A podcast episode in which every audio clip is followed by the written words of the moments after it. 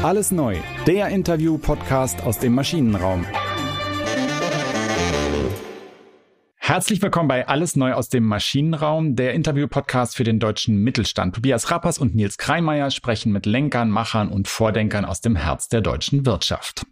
Uns interessiert, was sie antreibt, was sie inspiriert und wie sie ihre Unternehmen auf die Zukunft vorbereiten. Was bisher geschah. Die additive Fertigung, landläufig oft als 3D-Druck bezeichnet, ist heute allgemein bekannt. Man kann an jeder Straßenecke eine gedruckte Figur seiner selbst kaufen. Vor gut 30 Jahren war das noch ganz anders. Als der promovierte Physiker Hans Langer seinem damaligen Arbeitgeber vorschlug, doch künftig mit Lasern additiv zu fertigen, lehnte der rundheraus ab. Es geschah, was eben geschieht, wenn einer an eine Idee glaubt.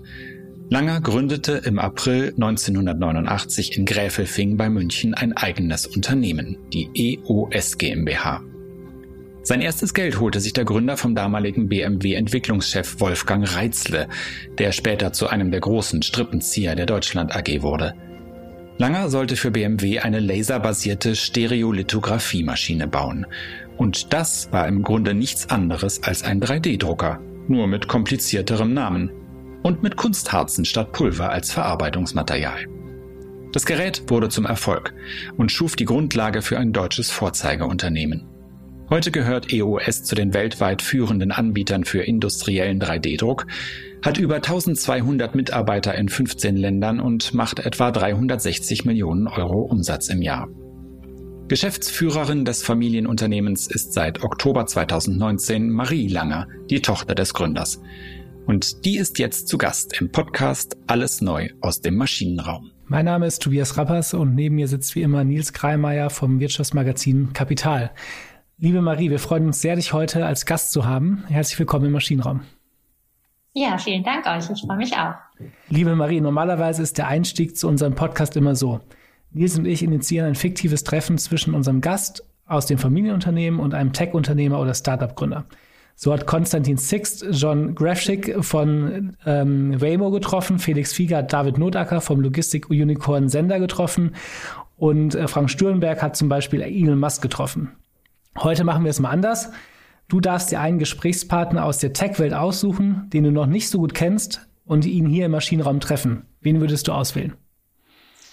Also ich würde ganz klar Satya Nadella auswählen weil ich den als ähm, Person sehr inspirierend finde, auch das unglaublich spannend finde, ähm, wie er Microsoft so transformiert hat und nachdem sich so die ganze additive, industrielle additive Fertigungswelt, glaube ich, in einer starken Transformation und auch Konsolidierung und Standardisierung befindet, ähm, Microsoft da ja doch einige Schritte schon getan hat mhm. in diese mhm. Richtung und natürlich auch diese ganze Welt dort wesentlich etablierter ist äh, gleichzeitig er dann sehr, sehr empathische Seite hat, eine sehr soziale Seite hat. Ähm, das klingt so, als Seite hättest du ihn hat. schon mal getroffen.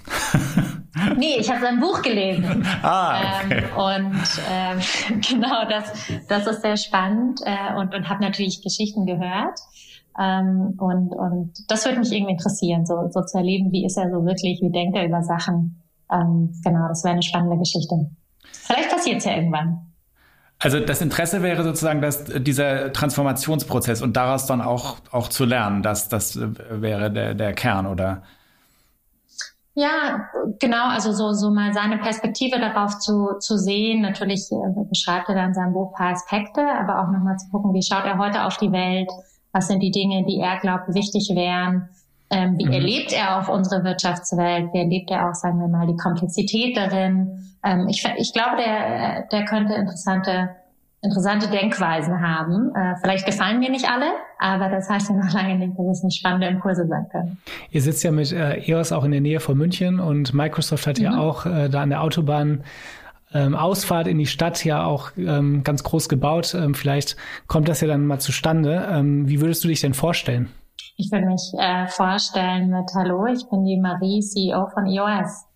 Und dann würde er fragen, was ist denn das? Oder würde er das nicht fragen? Ich glaube, äh, ich glaube, er wird schon fragen, was ist EOS? Ähm, äh, ich glaube, in dem Moment, wo ich ihm erkläre, dass wir eben äh, weltweit führend sind in industrieller 3D-Druckfertigung, äh, könnte er es einordnen. Hm. Okay, wir lassen, glaube ich, Herr Nadella jetzt mal in, in Frieden äh, und würden uns gerne so ein bisschen äh, mehr mit dir auseinandersetzen, auch mit deinem Werdegang. Du bist ja seit äh, 2019 äh, in Amt und Würden. Und äh, wie hat sich der erste Tag angefühlt? Das ist ja irgendwie, das war ja eine Zeit, da ging es dann schon so langsam in die Pandemie, war aber noch nicht bekannt, dass es so schwierig werden würde. Ähm, aber wie, wie fühlt sich das an, erster Tag als Firmenchefin? Also der erste Tag war in der Tat bisschen komisch, weil dann kommen ja so die offiziellen Statements. Ne? Ein paar Leute wissen es ja immer davor. Äh, dann wird die gesamte Mitarbeiterschaft wird dann meistens an dem Tag oder am Tag davor dann irgendwie so informiert. Das war bei uns ja der erste Tag auch des neuen Geschäftsjahres, weswegen das auch irgendwie bewusst dann eben dort auch ähm, breit kommuniziert wurde. Und ähm, ja, insofern denkt man dann irgendwie so, na ja, gestern bin ich hier irgendwie auch durchgelaufen und niemand wusste es und jetzt laufe ich irgendwie durch und auf einmal gucken mich alle anders an. Das ist schon irgendwie eine, eine, eine spannende Sache. Ich war natürlich schon ähm, energiegeladen, ich war sicherlich auch aufgeregt. Ähm, war sicher nicht, mir war sicher nicht ganz klar, was da so kommt. Eben, äh, ihr habt es ja gerade schon angesprochen, Pandemie und so weiter. Das war da ja noch zwar nah dran, aber noch nicht in unseren Köpfen. Mhm. Ähm, und insofern, ja, habe ich mich aber auch erstmal irgendwie so total gefreut jetzt auf diese Reise. Und ähm, genau, viele Dinge oder, oder viele Krisen oder auch Herausforderungen, die dann kamen, waren mir in dem Moment natürlich gar nicht so auf dem Schirm, sondern ich war da eher so in der Aufbruchsstimmung, mhm. die ich auch immer noch habe, auch zu meiner Persönlichkeit passt. Ähm, genau, und dann kam so Schritt, Schritt für Schritt die Realität dazu. Sagen wir es mal so. Ihr habt ja diesen Übergabeprozess sehr ähm, strukturiert äh, eingeleitet. Mhm. Also es war ja nicht so, äh, du hast irgendwie am Tag davor erfahren, äh, du wirst es sozusagen übernehmen von deinem Vater, sondern da stand ja ein richtiger Prozess dahinter. Und das würden wir gerne so ein bisschen näher beleuchten. Kannst du ein bisschen erklären, was da genau gelaufen ist, wer euch dabei geholfen hat? Wie habt ihr das gemacht? Mhm. Mhm. Absolut. Also das hat begonnen natürlich schon viele, viele Jahre davor. Ähm, mein Vater hatte schon, während wir, also mein Bruder, ich habe ja einen, einen älteren Bruder ähm, und ich noch im Studium waren, hat er schon auch immer mal wieder so getestet, wie, wie ist so die Lage. Ne? Mhm. Er hatte damals schon eine externe Geschäftsführung, das heißt, da gab es jetzt keine konkrete Urgency. Ähm, trotzdem hat mein Vater natürlich immer so nach vorne geblickt und geguckt, so was ist mal die Zukunft über seine persönliche Lebenszeit hinaus von dieser Firma. Und ähm, während dem Studium waren wir da aber ziemlich desinteressiert, ist jetzt zu viel gesagt, weil uns hat schon interessiert, was passiert da so. Und natürlich war das irgendwie teilweise spannend, wenn dann da irgendwelche namhaften äh, Kunden genannt wurden und was wir da für tolle Sachen machen, haben wir natürlich schon auch so begriffen, dass das was Cooles ist, was da passiert. Gleichzeitig waren wir so ein bisschen in unserer eigenen Welt und ich wollte auch so meine eigenen Sachen machen. Und dann so nach dem Studium war aber irgendwie klar, okay, wir sind jetzt irgendwie alle in einem Alter, wir müssen uns jetzt irgendwie dieser Frage stellen und ähm, haben dann auch in der Familie diskutiert, wie wir das angehen. Dann waren meine Mutter und ich eigentlich sehr überzeugt davon, haben uns auch mit anderen Familienunternehmen mal ausgetauscht, wie die das so gemacht haben, dass wir da irgendeine Form von Begleitung brauchen. Und mhm. das jetzt irgendwie so ganz als Familie vielleicht nur oder nur hier mein Vater, ich, mein Bruder und ich mit meiner Mutter das klären. Das kam uns dann doch irgendwie ein bisschen zu konfliktreich vor, nachdem ja doch so normale Familiendynamiken ja auch, man ist ja doch auch noch Kind und Vater und Mutter und Bruder und Schwester. Genau, und dann ähm, waren wir so auf der Suche und sind irgendwie erst nicht so ganz fündig geworden und waren auch nicht so ganz klar, wer könnte da ein guter Fit sein. Mein Vater hat dann zufällig den Herrn Professor Bort äh, getroffen, der ähm, auch Dekan hier an der Hochschule München für Philosophie war, eben einige Jahre davor so ein Institut gegründet hat für äh, Führung und Persönlichkeit, da auch eben Top-Manager mit äh, beraten hat, irgendwie sozusagen so in auch Sinnfragen und, und ihrer Professionalisierung auch, auch in der Karriere. Und mein Vater war da zufällig mal äh, bei so paar jungen Talenten, ähm, die auch immer mal Kurse bei dem Herr Bort gemacht haben, eben in so einem Kamingespräch als eine Führungsrolle sozusagen so dabei und fand den irgendwie ganz persönlich äh, sympathisch. Und dann hat mein Vater ihm vorgeschlagen, vielleicht könnte der ja irgendwie relevant sein, der macht ja auch irgendwie so so auch was in dem Bereich. Mhm. Ne? Und wir konnten uns das alles irgendwie gar nicht so genau vorstellen, haben dann aber ähm, uns mit ihm getroffen und hatten alle jetzt im ersten Moment auch mal, ähm, ähm, waren da irgendwie ganz positiv angetan. Ähm, der Herr Professor Bort hat auch von vornherein dann ähm, angedeutet, also wenn er das jetzt mit uns macht, das wird so auf drei Jahre mal angesetzt und es muss aber ein offener Prozess sein. Also der Prozess kann nicht sein, danach sind die Kinder in der Firma, also du musstest auch Prozess, die Option haben zu sagen, nö, mach ich nicht. Genau, mhm. der Prozess müsste auch sein. Und das hat er ganz klar eingefordert. Das hat jetzt meinem Bruder und mir auch gut gefallen, auch meiner Mutter und meinem Vater. Also das hat mhm. uns allen, sind doch, auch wenn jeder so auch seine natürlich soziale und emotionale Seite hat, äh, sind wir doch alle auch recht rational in solchen Zugängen und ähm, haben gesagt, ja gut, das ist natürlich eigentlich total stimmig. Ich kann jetzt hier nicht irgendwie eine Diskussion führen über, wie etwas sein soll, wenn es nur einen Weg geben darf. Dann haben wir eben begonnen und das war dann wirklich ähm, Einzelgespräche, äh, das war auch inkludiert ein Kurs, äh, den, den der Professor Bort in Schloss Elmau gemeinsam mit seinem ähm, Geschäftsführungskollegen auch dort anbietet wo es auch wirklich viel um Selbstreflexion geht, auch um Meditation, um, um Sinnfindung nicht unbedingt, weil viele haben ja schon ihren Sinn, aber wirklich so diese, sagen wir mal, diese Verbindung auch mit dem, was will ich eigentlich wirklich im Leben und was gibt mir Kraft, was gibt mir Halt, was brauche ich, dass ich mich wohlfühle, was heißt es für mich auch in meiner beruflichen Erfüllung ähm, und haben da sozusagen auch jeder eigenständig äh, sich damit eigentlich beschäftigt. Auch nochmal meine Eltern, mein Vater, was natürlich meinem Bruder und mir auch recht gut gefallen hat. So mhm. nicht nur so mhm. mein Bruder und ich in die Schule mussten, sondern es schon sozusagen so ein bisschen war, jeder muss sich damit auseinandersetzen und eine Perspektive dafür bekommen, egal in welchem Alter. Und ähm, genau, dann äh, äh haben wir natürlich auch darüber hinaus einfach Konflikte, die aufgetreten sind, dann in unterschiedlichen Kreisen auch diskutiert und so sind wir eigentlich immer mehr ähm, ja in auch so Diskussionen gekommen, naja, was könnten jetzt nächste Schritte sein? Und ähm, bei mir war das schon so, dass ich das mir in so einem Teil meines Kopfes immer irgendwie vorstellen konnte und das auch irgendwie da war. Und in einem anderen Teil meines Kopfes natürlich aber auch so mein eigener Gestaltungswille und, und mein Interesse an Nachhaltigkeit, an sozialen Themen, an Wirkung ähm, und, und auch an so Freiheit irgendwie und Selbstbestimmung sehr, sehr wichtig war. Und dann hat es einfach auch nochmal so eine Weile gebraucht, irgendwie rauszufinden, geht das zusammen? Und, und ich habe dann irgendwann für mich auch ganz stark angefangen mit meinem Vater über Nachhaltigkeit zu sprechen, über was halt die Technologie auch für, für Potenziale bietet, was das auch an, sagen wir mal, vielleicht kritischen Entscheidungen auch braucht in der Zukunft, um sich hier noch stärker zu positionieren. Und ähm, da haben wir irgendwie immer sehr gute Gespräche gehabt und dann irgendwann habe ich ihm gesagt, okay, ich kann mir das sehr gut vorstellen, aber nur, wenn äh, diesem Thema Nachhaltigkeit wirklich viel Raum gegeben wird und mhm. wir die Technologie hier positionieren und auch in die Richtung weiterentwickeln. Und das fand er total gut, weil äh, das wollte er auch eigentlich schon ganz lange, aber es gab eben immer wieder einfach unterschiedliche Dynamiken im Unternehmen und auch im Markt, weswegen es einfach bis zu dem Zeitpunkt noch nicht in der Form ähm, ähm, priorisiert gewesen ist, sozusagen, in dieser extremen Form.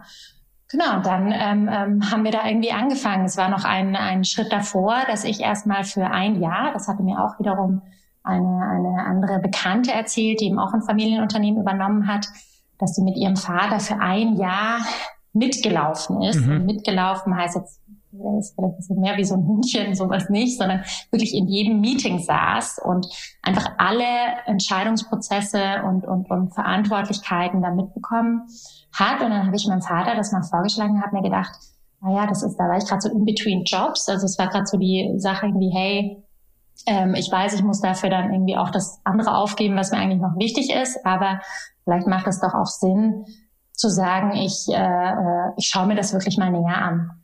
Und dann bin ich da wirklich jeden Tag in jedem Meeting mitgelaufen. Das war in meiner Mitbestimmungs- und äh, selbstständigen Freiheitswelt schon ein starker Kompromiss erstmal, wenn man so seinen Kalender nicht mehr selber gestalten kann, sondern für einen die Termine alle verschoben werden und man am Morgen so aufwacht und sich dann mal anguckt, wie sieht mein Tag heute aus.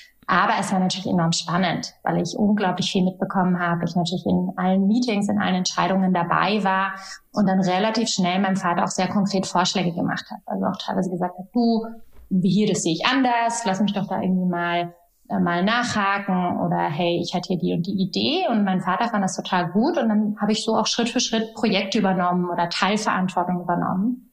Und so kam dann dieser Weg rein und sagen wir mal dann wirklich dieser Schritt in diese CEO-Rolle war dann nur noch so in meiner Wahrnehmung, natürlich war das jetzt für die Industrie und für die Firma nochmal ein stärkerer äh, Schritt, aber in meiner Wahrnehmung dann einfach nur noch so eine weitere Folge ja. aus dem, was sozusagen davor passiert war. Marie, du hast ja selbst auch Psychologie studiert in Wien äh, mit Schwerpunkt auf Wirtschafts- mhm. und Organisationsentwicklung. Ähm, jetzt kann ich mir vorstellen, dass diese, dieser Prozess über drei Jahre ähm, nicht nur euch als, als Familie geholfen hat, dann die bestmögliche Entscheidung für die Familie und für das Unternehmen zu treffen, sondern auch für dich ganz viel Erkenntnis gebracht hat und Reflexionen gebracht hat. Was waren so die Themen, die du ähm, bei dir entdeckt hast und die du jetzt auch mitgenommen hast, ähm, ja, für dein, für dein ganzes Leben und auch speziell für die Rolle? In dem Studium meinst du jetzt? Oder? Nee, ich meinte jetzt in dem, in dem Prozess der dem Prozess. Ähm, Vorbereitung so, ja, ja. auf die ähm, also der ähm, in dem äh, danke für die Klärung. In dem Prozess äh, war es aus meiner Sicht ähm, sehr sehr relevant. So was was sind so meine innere Anker? Was sind so meine Werte? Wo wo will ich auch nicht drüber? Ähm, ähm, hat viel mit Erdung zu tun.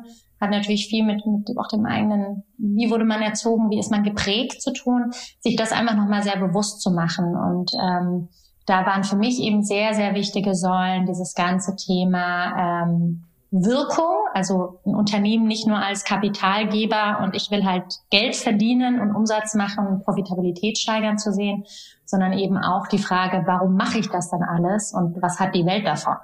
Also mhm. was trage ich denn dann auch bei? Ähm, da war dann sozusagen durch einfach jetzt sagen wir mal auf der einen Seite die Disruptivität, die unsere Technologie hat und natürlich auch die Anwendungsfähigkeit an diese ganzen digitalen ähm, Themen, die wir gerade in der Industrie auch sehen. Auf der anderen Seite eben auch diese Potenziale, die wir im Nachhaltigkeitsbereich sehen, aber auch in der Medizintechnik, wenn es um Anwendung geht. Also das war so ein Thema, da konnte ich mich einfach gut damit verbinden, weil ich so das Why für mich so ein bisschen geklärt war. Warum ich bin so ein sehr starker, ich muss wissen, warum ich etwas tue, sonst kann ich sehr wenig Energie aufbringen. Ich glaube, dass das jeder Mensch hat. Ähm, und je nachdem, was das Why ist, hat dann jeder halt so eine unterschiedliche Energie dafür und muss sehr überzeugt sein, um was auch gerne und gut machen zu können. Ähm, und das war, das war sehr, was sehr, sehr Wichtiges. Dann natürlich ist gut auch ein Grundwert, der sicherlich vielen wichtig ist, auch so ein bisschen so Selbstbestimmung. Also wie viel Raum brauche ich in einem Job auch? Da bin ich auch immer wieder meinem Vater noch mit der Familie im Gespräch, wie schaffen wir da auch die Gestaltungsräume füreinander, sozusagen, dass man da ähm, genau einfach gut gestalten kann. Das ist mir auch in dem Prozess sehr wichtig gewesen. War auch ein Grund, warum ich mir nicht ganz sicher war, ob ich da überhaupt rein will, weil das war mir natürlich schon klar, dass es da erstmal mhm. ähm, viel Abstimmung, viel Stakeholder-Management gibt, was mich nach wie vor nervt, nicht wegen meiner Familie, sondern weil natürlich so politisch unter, also ähm, wirtschaftliche Unternehmen unglaublich politisch sind, obwohl wir sehr klein sind und das ist was, was, was, was meinst du? so ein bisschen fremd ist. Entschuldige, was, was meinst du mit politisch? Äh, in dem Fall. Also, äh, dass man sozusagen versucht, Machtclaims äh, ja, abzustecken oder Macht, ja, so Machtstrukturen und wer hat welche Rolle und wer darf was entscheiden. Also es geht da nicht immer unbedingt um die beste Idee, sondern es geht halt darum, wer hat jetzt die Verantwortung für dieses Thema und äh, kann man dann überhaupt da irgendwas anderes machen. Und ich meine, ich bin jetzt natürlich in der Gesamtverantwortung, insofern kann ich, habe ich da natürlich viel Freiraum. Auf der anderen Seite geht es ja dann auch darum zu sagen, hey, wie wie nimmt man da, da auch andere mit? Wie, wie, wie mhm. stellt man auch sicher, da jetzt nicht direktiv, hierarchisch, top-down irgendwie lauter Dinge zu entscheiden, die dann keiner mehr versteht?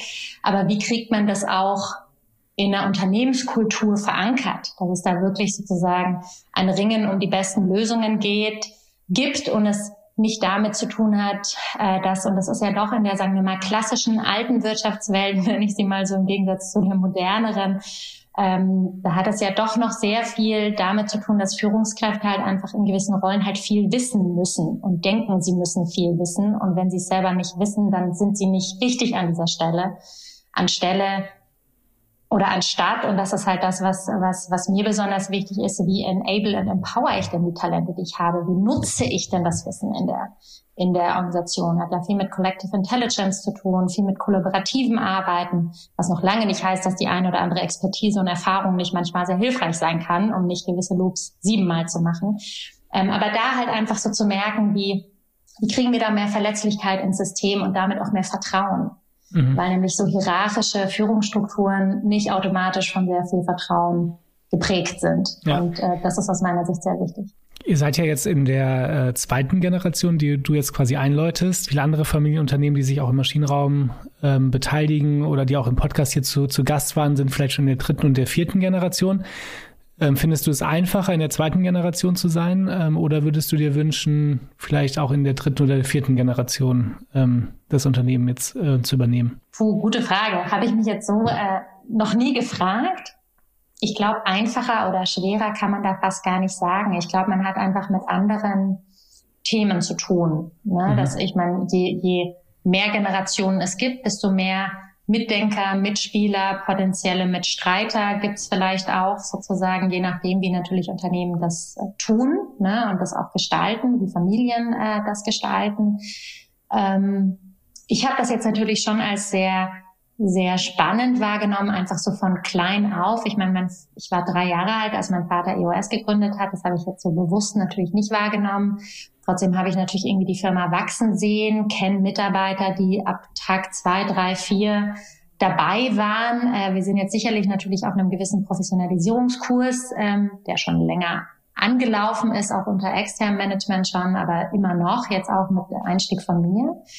Ähm, trotzdem finde ich das schon natürlich spannend, so nah auch an diesen Start-up und Innovatorentum sein zu können, weil ich schon glaube, dass diesen, dieser Unternehmergeist dadurch äh, leichter überspringen kann. Ähm, wobei ich in keinster Weise sagen möchte, dass das in dritten, vierten, fünften mhm. oder sechsten Generation nicht so ist. Am Ende hat es ja sehr viel mit Persönlichkeit und einem eigenen Skillset zu tun. Ähm, ich freue mich aber, dass ich noch so nah an der Gründerpersönlichkeit mit meinem Vater bin und das auch so mitnehmen und mittragen kann, auch diese Impulse von ihm dahingehend. Ähm, du hast ja eben schon gesagt, dass es so ein bisschen einen Wandel gibt in der Vorstellung, wie Management zu sein hat und dass man als Unternehmenschef nicht unbedingt alles wissen muss und auch nicht mehr mhm, so mhm, tun muss, mhm. als wüsste man alles. Äh, wir haben ja schon darüber gesprochen, dass du Psychologie studiert hast, das heißt, du bist äh, vom Haus aus zumindest nicht vom technischen Fach. Äh, trotz allem muss man ja was wissen über die Technologie, die in so einem Unternehmen funktioniert. Äh, die eine Frage wäre, wie eignet man sich das an und wie redet man dann mit den Techies? Also äh, wie wird man von denen ernst genommen? Gut, das, äh, das, äh, da gibt's sicherlich unterschiedliche Perspektiven drauf. Also gut, ich hatte natürlich den Vorteil, dass ich mit äh, zwei Physikern, mit meinem Bruder und meinem Vater und natürlich auch noch einer Naturwissenschaftlerin meiner Mutter, die mhm. Biologie studiert hat, ähm, aufgewachsen bin. Das heißt, ähm, Technologie und, und, und wie solche Dinge ähm, funktionieren, hat mich zwar sicherlich irgendwie weniger jetzt von den physikalischen Prozessen her begeistert als mein Bruder und mein Vater, die natürlich noch viel mehr in die Tiefe gegangen sind. Ähm, aber gleichzeitig habe ich natürlich die Grundlagen da sehr gut mitbekommen. Das heißt, ich wusste halt mit zehn Jahren schon, wie halt so ein industrieller 3D-Drucker funktioniert. Einfach weil das halt irgendwie mein Vater immer erklärt hat. Du hattest einen im Kinderzimmer stehen, oder? Nee, den hatte ich nicht. Und was man ja schon auch sagen muss, das ist so das Einzige, was, was ich auch zu dem, dem Anfangstrailer noch betonen muss, ist, dass wir müssen ja schon sehr stark unterscheiden. Es gibt industriellen 3D-Druck. Ne, das sind wirklich Maschinen für die Industrie. Und es gibt, sagen wir mal, 3D-Druck für so den Hausverstand und Hausgebrauch. Und es sind wirklich zwei komplett unterschiedliche Dinge. Ne? Ähm, und und äh, da, da ist natürlich schon eine ganz andere Komplexität, eine ganz andere Materialwissenschaft, eine ganz andere Technologiekenntnis im Hintergrund erforderlich, um A, solche industriellen ähm, äh, Maschinen bauen zu können, aber auch um zu verstehen, wie die wirklich funktionieren. Da funktioniert natürlich so ein, so ein 3D-Drucker zu Hause wesentlich einfacher und unkomplexer. Trotzdem habe ich das natürlich schon immer mitbekommen. Ich wusste auch, wie das so aussieht, wie da so der Laser, bei uns ist das ja ein Laserbett, äh, Pulverbettverfahren, dem über Laser ja auch äh, das Pulver geschmolzen wird. Das heißt, ich habe das da irgendwie auch immer schon gesehen, wie das so abläuft und wie dann irgendwie Teile entstehen. Und für mich war das natürlich was total Normales. Ich habe jetzt die tiefgründigen, komplexen Technologie-Interaktionen im Hintergrund dazu vielleicht nicht nachvollziehen können äh, würde ich aber auch behaupten, dass das nicht alle im Management bei uns können, egal ob die sozusagen ähm, ähm, äh, jetzt, jetzt schon länger mit der Technologie vertraut sind. Natürlich haben wir auch einige Top-Ingenieure auch im Management, die das natürlich dann schon können. Ne? Mhm. Aber auch nicht jeder äh, in der Rolle muss das in die Tiefe verstehen, sondern es geht ja auch darum, wie, wie verstehe ich den Anwendungsfall? Was hat das zu tun äh, mit Kundenversprechen, die wir leisten? Wie entwickeln sich Industrien? Also da geht es ja um ganz viel auch Verknüpfung. Was hat das mit der Digitalisierung zu tun? Wie verknüpfen wir das mit den Digital und Smart Factories? Was hat das mit Usability, Connectivity zu tun? Und das merke ich jetzt schon. Ähm, also um nochmal erste Frage und dann gehe ich nochmal auf die zweite ähm, auch ein, dass ähm, ich ja mehr so zu dieser Digital Native Generation gehöre.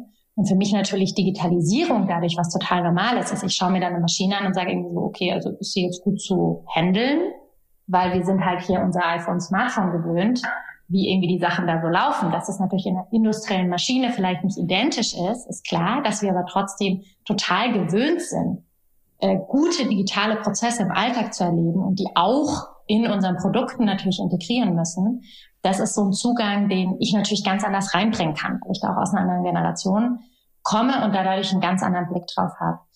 Wie nehmen das jetzt so unsere Technologie-Experten wahr?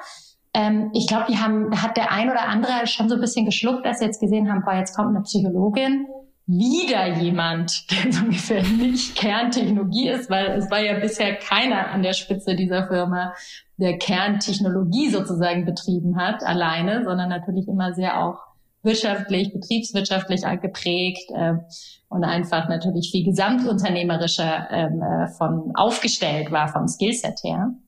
Ähm, gleichzeitig habe ähm, ich schon den Eindruck gehabt, dass wenn es um das Wie ging, wie müssen wir eigentlich ans Ziel kommen und wo wollen wir eigentlich hin und wie kriegen wir das auch hin in der Organisation, dass sie ja schon verstanden haben, ich sehe irgendwie unsere Themen und ich möchte die auch lösen.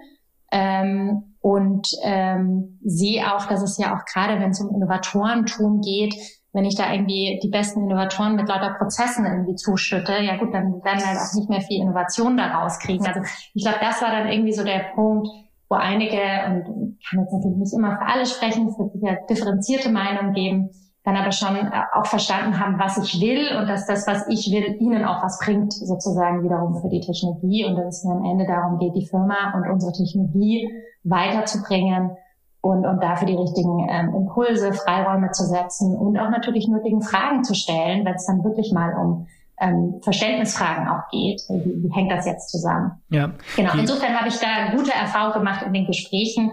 Müsste man aber auch jetzt einige mal persönlich befragen, ohne dass ich mit im Raum sitze, wie sie es so wahrnehmen. Vielleicht äh, für unsere Hörer und Hörerinnen, die vielleicht nicht so vom Fach sind und mit 3D-Druck vielleicht noch was anfangen können, addiktive Produktionsverfahren vielleicht noch nicht gehört obwohl das ja eigentlich das gleiche ist. Ähm, kannst du einmal beschreiben, welches Potenzial du in dieser Sprungtechnologie siehst, ähm, was es da Beispiele gibt, wie du, ja, was so deine Vision ist, wie die Industrien sich dadurch verändern können? Ja, also zuallererst ist ja das ganz Wichtige, also wir, wir nennen es ja auch additive Fertigung, weil ich also Schicht baue, also Schicht für Schicht ja aufbaue. Ähm, das funktioniert ja so, dass ich eben einen, einen Kasten mit einem Werkstoff gefüllt habe und der sozusagen dann in einem 3D-Design, und das ist jetzt schon das ganz wesentliche Disruptive, ein 3D-Design, was eben nicht so äh, ähm, designt wird, wie ich konventionell etwas fertigen kann, sondern mit Hohlräumen, ähm, mit total komplexen Geometrien, ähm, ähm, möglich ist, weil ich es eben Schicht für Schicht aufbaue. Und deswegen, ich erinnere mich da als Kind, wir hatten da immer so Ball in, so Bälle in Bällen irgendwie. Und da habe ich so zum ersten Mal verstanden, okay, ich brauche da keine Stützstrukturen, ich kann da ganz anders bauen. Das heißt, dieses ganze Thema ähm, Realisierung von Design, wir nennen das auch äh, frei, also Designfreiheit, Freedom of Design. Mhm. Ich kann eigentlich das Bauteil designen, wie ich möchte. Ich bin überhaupt nicht mehr restriktiert. Und damit habe ich natürlich ganz andere Optionen. Ne? Ich kann natürlich, in, ähm, wenn ich jetzt in die Medizintechnik gehe, ich kann individualisiert für jeden einzelnen Patienten und jede einzelne Person ähm, einen gewissen äh, Knochenersatz, ein Zahnersatz, aber auch eine Orthese, eine Prothese, ein Kniegelenk, was das auch immer ist, wirklich passend fertigen. Das ist auch biologisch zertifiziert äh, mittlerweile natürlich. Das sind sehr wichtige Dinge dort und kann hier also individualisieren. Und das Wichtige ist jetzt auch, für uns ist total egal, ob wir tausendmal dasselbe Teil drücken oder ob wir tausendmal eine individualisierte Prothese mhm. drücken. Mhm. Und das heißt, man hat auch eine unglaubliche Flexibilisierung in wirklich ähm, der Erstellung von diesen Teilen. Jetzt sind wir auch, ein anderes gutes Beispiel ist, auch immer ist für die additive Fertigung auch sehr bekannt, ist äh, die Weltraum oder auch Raumfahrt. Bereich, wo wir natürlich auch mit sehr vielen Unternehmen daran arbeiten und auch sehr viele unsere Technologie verwenden, um wirklich auch Teile zu bauen, die dann in ähm, Raketen ins All unterwegs sind oder dann auch irgendwie Satelliten im All dort in irgendeiner Form äh, bedienen können. Und äh, da ist natürlich Leichtbau besonders wichtig, wo ich auch wieder gesagt hatte, irgendwie Komplexität von Design, aber ich kann eben auch ganz anders Hohlräume ermöglichen und dadurch viel leichter bauen. Das ist natürlich auch wiederum CO2 ähm, die uns auch jetzt in Aktuell fliegen wir ja alle nicht viel, aber in, in normalen Flugzeugen natürlich auch ein, ein große, große Benefit bietet und auch viele Kunden in, in diesen Bereichen da von uns tätig sind. Das sind jetzt gerade mal so zwei Bereiche. Dann sehen mhm. wir natürlich aber auch das gesamte Konsumenten, also Consumer Good Industrie, wie zum Beispiel Brillen. Ich kann Brillen 3D-Druck über 3D drucken und natürlich viel individualisierter, da sind wir wieder bei ähnlichen Medizintechnik-Anwendungen von der Logik, ähm, einfach anpassen, kann Einlagesohlen in Schuhen besser anpassen. Und wozu wird das aus meiner Sicht führen bei Konsumenten? Es wird dazu führen, dass sie natürlich Produkte seltener neu dazu kaufen, weil ich es individualisieren kann, weil es dadurch mir besser passt, weil es dadurch noch dazu gibt Studien, ähm, ähm, länger hält und also über diesen gesamte Lebensspanne Produkte einfach nachhaltiger werden. Und deswegen, wenn wir jetzt noch das Thema reingehen, also ich hatte ja Design gesagt, ich hatte jetzt auch gerade schon gesagt, was heißt das eigentlich für die Produkte, die wir designen? Wie sehr kann ich das auch beeinflussen? Und wenn wir jetzt noch darüber nachdenken, dass wir diese 3D-Drucker über, sagen wir mal, Software vernetzen, äh, sind ja auch die Laser sind ja über Software immer schon angesteuert gewesen. Es war also immer schon digital, auch interessanterweise vor 30 Jahren schon. Mhm. Wenn ich das jetzt über digitale Netzwerke dezentral aufbaue, das heißt, ich einfach nur noch dort fertige, wo ich es auch brauche, dann brauche ich natürlich die Dinge nicht mehr um die Welt schiffen, und ähm, ich kann auch Ersatzteillager, Spare Parts ganz anders denken, kann ein Digital Inventory aufbauen und kann wirklich einfach ein File, ein Digital Twin oder eine gewisse Datei ähm, in meinen ähm, in, in Storen und wenn ich dann dieses Ersatzteil brauche, dann drucke ich es wirklich und ich mhm. muss es nicht in irgendeinem Ersatzteillager ähm, lagern und dann irgendwo hin verschiffen und so weiter. Das heißt, man sieht, unsere Technologie hat sehr viel Einfluss darauf, wie bauen wir, was bauen wir und wo bauen wir? Und das mit welchen Materialien bauen wir? Das heißt aber auch, wir reden nach wie vor von Teilen, die in kleinen Stückzahlen gefertigt werden oder sehr individualisiert. Wir reden nicht von Massenfertigung oder das auch. Davon reden wir auch. Also sagen wir mal so, der Home Turf des, des, äh, der additiven Fertigung ist immer noch stärker kleinere Stückzahlen. Also das, wenn wir jetzt vielleicht von 10.000 oder 100.000 oder 200.000. Wir haben aber auch schon einige Beispiele, ob das jetzt ähm, Mascara-Bürstchen sind von einem, ähm, einem Kosmetikhersteller in Frankreich, ob das ähm, auch ähm, in, in GE hat ja damals diese Fuel Nozzle, also ein mhm. sehr wichtiges Industrieteil gebaut, was also wirklich auch in enorm hohen Stückzahlen gefertigt wird. Es gibt so diese sagen wir mal einige Beispiele. Wir sehen jetzt im, im Brillen, im Eyewear-Bereich, dass es da um sehr hohe Stückzahlen geht. Es gibt noch einige andere Beispiele, die ich nennen könnte. Auch im Tooling, im Werk, Werk, Werkzeugbau ähm, ähm, gibt es immer mehr Anwendungen, die auch wirklich in sehr hohen Stückzahlen ähm, gebaut werden. Auch jetzt erst in der Pandemie hatten wir dann auch eben diese Teststäbchen, ähm, ähm, die wir einfach aufgrund der, der, sagen wir mal, Criticality einfach schnell gefertigt werden mussten. Da waren jetzt Kosten noch gar nicht so das Thema, sondern eher, dass wir die überhaupt mal brauchen, äh, die in sehr hohen Stückzahlen gefertigt werden. Also wir sehen jetzt immer mehr Beispiele, die kommen. Das ist dann ja ähm, wahrscheinlich eine Kostenfrage, nicht, dass man einfach die Kosten, äh, dass, dass sich das kostenmäßig lohnt einfach. Weil ich genau, kann mich erinnern, vor ein paar Jahren hieß es immer noch in den Unternehmen für einen Prototypen, ja, ist sinnvoll, aber für die Massenfertigung ist das viel zu teuer. Und da sehen wir eben die Bewegung sozusagen. Also mittlerweile würde ich behaupten, dass fast jede große OEM und auch äh, wichtige Zulieferer und, und, und Marktführer auch in Nischenbereichen diese Technologie, für die Serienfertigung für sich äh, identifiziert haben. Das Kostenthema und die Zuverlässigkeit der Technologie sind noch diese zwei Themen, die die sagen wir mal alle Wettbewerber und uns irgendwie so einen. Äh, da da äh, claimen wir für uns immer so ein bisschen besser als der Wettbewerb äh, zu sein, aber trotzdem sagt da unser Sales-Chef immer so schön, irgendwie, na gut, äh, wir sind noch so die Besten von einem sozusagen irgendwie äh, Bad Punch, äh, da müssen wir oder Bunch, da müssen wir natürlich noch gucken, dass da die ganze Industrie und auch die ganze, der ganze Markt natürlich nur dann wachsen wird, wenn Kosten stimmen und wenn ähm, Zuverlässigkeit der Technologie stimmt. Da haben mhm. wir immer mal wieder Beispiele, wo das in Applikationen schon sehr gut funktioniert. Auch die Kunden, die die Technologie am längsten kennen, tun sich am leichtesten damit. Da muss man schon sagen, da sind jetzt auch beim Thema Ausbildung, Qualifizierung der Mitarbeiter. Je besser Leute die Maschinen verstehen, je besser ähm, Mitarbeiter ähm, wirklich einfach diese Prozesse ähm, auch, auch bearbeiten können, ähm, desto weniger Probleme haben wir eigentlich sozusagen auf der Service-Seite und auf der Kundenmanagement-Seite. Das heißt, wir sehen immer mehr Beispiele, ähm, aber sagen wir mal, die ganze Industrialisierung der Technologie ähm, ist noch nicht abgeschlossen, sondern sicherlich noch gerade in der Pubertät, äh, wo es noch einiges braucht. Und, und wir sehen aber auch, dass immer mehr Kunden, ähm, ähm, also das Who, is Who der Industrie, da auch einfach sofort weiß, hey, wir müssen da alle rein, weil das ist die Zukunft. Ja. Ähm, wird das in Zukunft so sein, dass jedes Unternehmen dann seinen eigenen 3D-Drucker hat? Oder äh, wird das so sein oder vielleicht auch als Zwischenschritt, dass es ähm, dann ja, wie vielleicht bei physischen Druckern gibt es dann so Druckshops, ja, also große Fabriken, wo dann mehrere Drucker stehen, ähm, weil die Rüstzeiten ja und die, die Rüstnotwendigkeiten von Maschinen ja relativ egal ist, ähm, dass sich dann mehrere Unternehmen das quasi teilen und ähm, EOS und auch vielleicht Wettbewerber dann anstatt Hardware verkaufen, eher den Service äh, verkaufen, ähm, das zu drucken und man dann so in ein Pay-Per-Use-Modell übergeht. Mhm, mhm. Also wir sehen da unterschiedliche Kundeninteressen sozusagen. Äh, was wir natürlich tun, ist das ganze Thema äh, Pay-per-Part, Pay-per-Use-Modelle ähm, auch gemeinsam mit Kunden gerade zu entwickeln.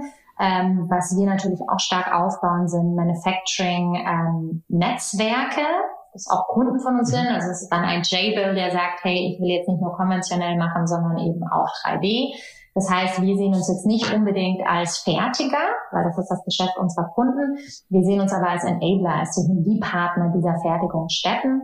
Hier gibt es ganz unterschiedliche ähm, ähm, Ansätze. Also es gibt Kunden, die einfach so kritische ähm, und auch IP-relevante Teile bauen, ähm, die für ihr eigenes Geschäftsmodell und die Value Proposition so wichtig ist, dass sie sagen, hey, wir ziehen das in-house, wir äh, wollen das alles selber machen. Und dann gibt es natürlich auch sehr viele, die mittlerweile sagen, hey, wir qualifizieren eigentlich nur ein Bauteil und wollen das dann, dass unsere Zuliefererkette das übernimmt. Und es gibt dann auch wiederum andere, die sagen, hey, ich will eigentlich nur, dass ich dieses Teil hier rausbekomme. Und wie ihr das schafft, ist uns total egal. Deswegen haben wir da jetzt auch einen weiteren Go-to-Market etabliert, wo wir wirklich auch so, wir nennen das additive Fertigungszellen, AM-Zellen, kleine Pilot Factories aufbauen für Kunden. Das machen wir noch in-house für die Industrialisierung der Applikation über sozusagen einen einen Partner in unserer Unternehmensgruppe, äh, wo wir aber auch ganz stark von EOS Seite mit unserem Kern-Know-how unterstützen, dass diese Applikation wirklich industrialisiert wird, also wirklich ganz klar ist, zu einem gewissen Kostenpunkt kann ich genauso fertigen.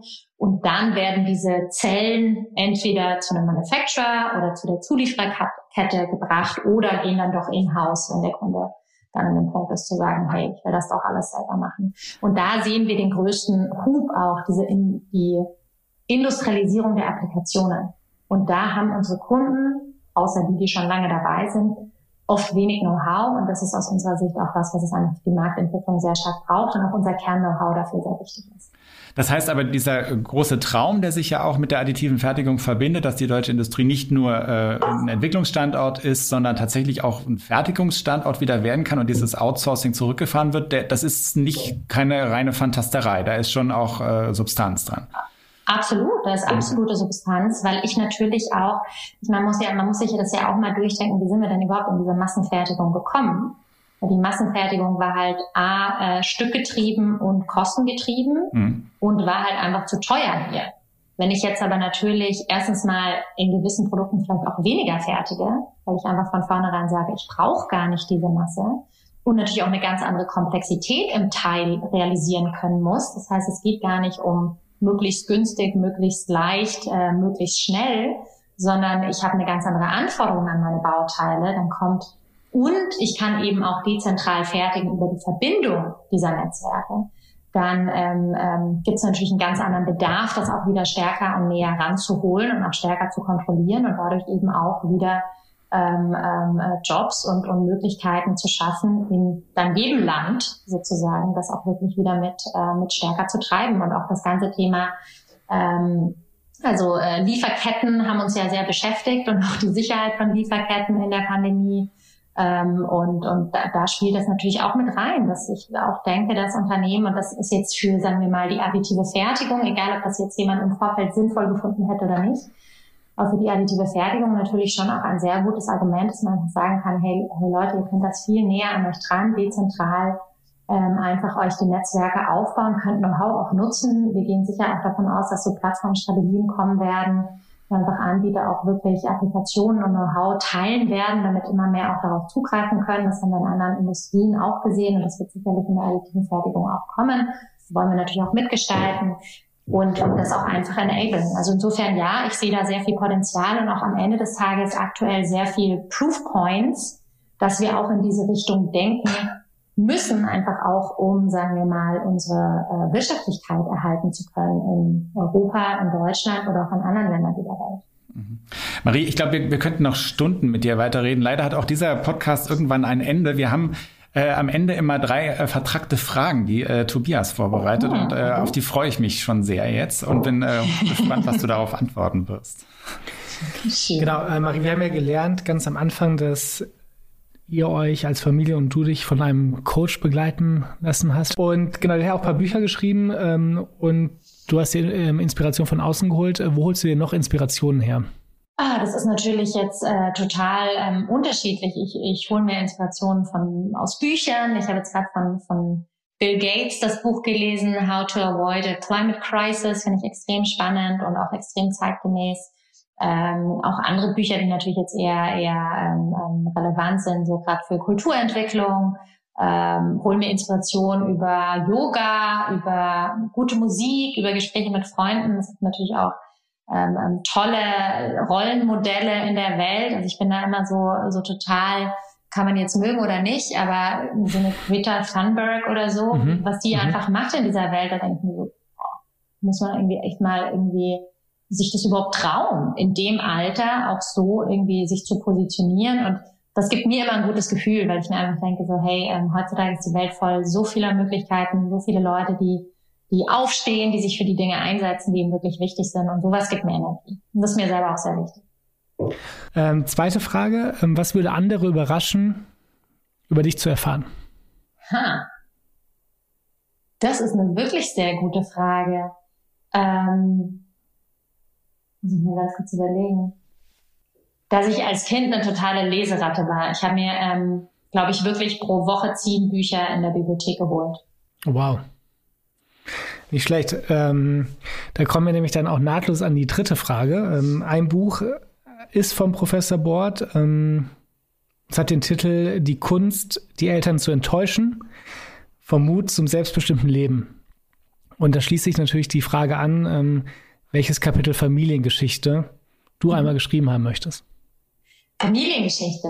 Also ich möchte das Kapitel Familiengeschichte schreiben, dass ähm, ich natürlich es schaffe, jetzt ähm, EOS äh, weiterhin erfolgreich zu positionieren und natürlich jetzt auch nochmal in dieser neuen Welt mit Digitalisierung, mit Nachhaltigkeit, mit Industrialisierung, mit Standards, all dem, was kommt, da wirklich äh, weiter die Erfolgsgeschichte zu schreiben, ähm, in unserer Familie da einfach ähm, ähm, eine schöne Zeit miteinander zu haben und ähm, wenn dann mal Kinder da sind, äh, das auch einfach ähm, gut hinzubekommen, irgendwie auch so, so berufliche Pläne und, und Familienleben ähm, äh, gut integrieren zu können und da auch ein Rollenmodell sein zu können für andere Frauen, wie man das machen kann. Super, vielen Dank. Ich, ich, glaube, du bist tatsächlich die Erste, die auf diese Frage antwortet, eine schöne Zeit miteinander haben, was ja eigentlich auch für jeden eine Motivation sein sollte. Finde ich eine super Antwort. Also finde ich, find ich echt gut. Ganz vielen Dank. Äh, das war äh, der Podcast Alles neu aus dem Maschinenraum mit Marie Langer, der Geschäftsführerin der, wie ich jetzt gelernt habe, doch EOS GmbH. Ich war mir nicht ganz sicher, ob man EOS GmbH oder EOS GmbH sagt. Ich habe beides gefunden, auch in euren offiziellen äh, Außendarstellungen. Ist wahrscheinlich letzten Endes auch wurscht. EOS spricht sich ja ganz gut. Ähm, ganz vielen Dank, äh, dass du bei uns im Podcast ist, äh, warst. Ist, äh, ganz vielen Dank auch an unsere Hörer für das ähm, geduldige und aufmerksame Zuhören. Äh, wenn es euch gefällt äh, und ihr uns folgen wollt, äh, tut das, gebt gerne auch eine Bewertung ab äh, äh, und damit auch andere vielleicht äh, irgendwann auf diesen Podcast stoßen und wissen, äh, wie spannend das werden kann. Ganz vielen Dank, Marie, dass du da warst. Es verabschieden sich Tobias Rappers und Nils Kreimeier und äh, wir freuen uns auf das nächste Mal. Danke. Vielen Dank, Marie. Ja, tschüss.